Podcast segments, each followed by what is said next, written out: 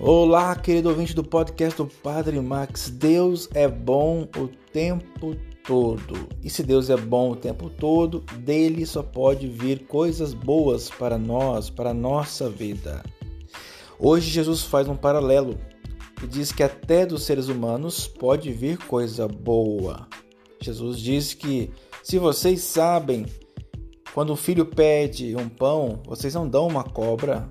Se vocês sabem dar coisas boas, se o juízo de vocês consegue assimilar que isso é bom, que aquilo é ruim, continue assim, assimilando e diferenciando o que é bom, o que é ruim para a vida de vocês.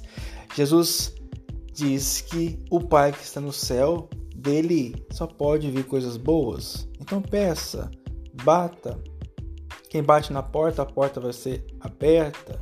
Quem pede vai receber.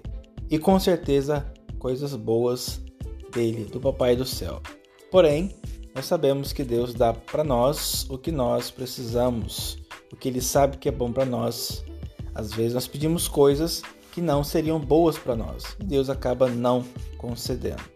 Nesse dia, vamos rezar por aqueles mais necessitados da nossa família, dos nossos amigos, nosso patrão, os nossos amigos de trabalho, de estudo, pessoas que estão precisando conhecer esse Deus que oferece coisas boas para nós. E aprendamos de Jesus hoje que nós podemos também definir ou escolher, melhor dizendo, aquilo que é bom. Se eu peço um pão, eu não dou uma serpente, uma cobra.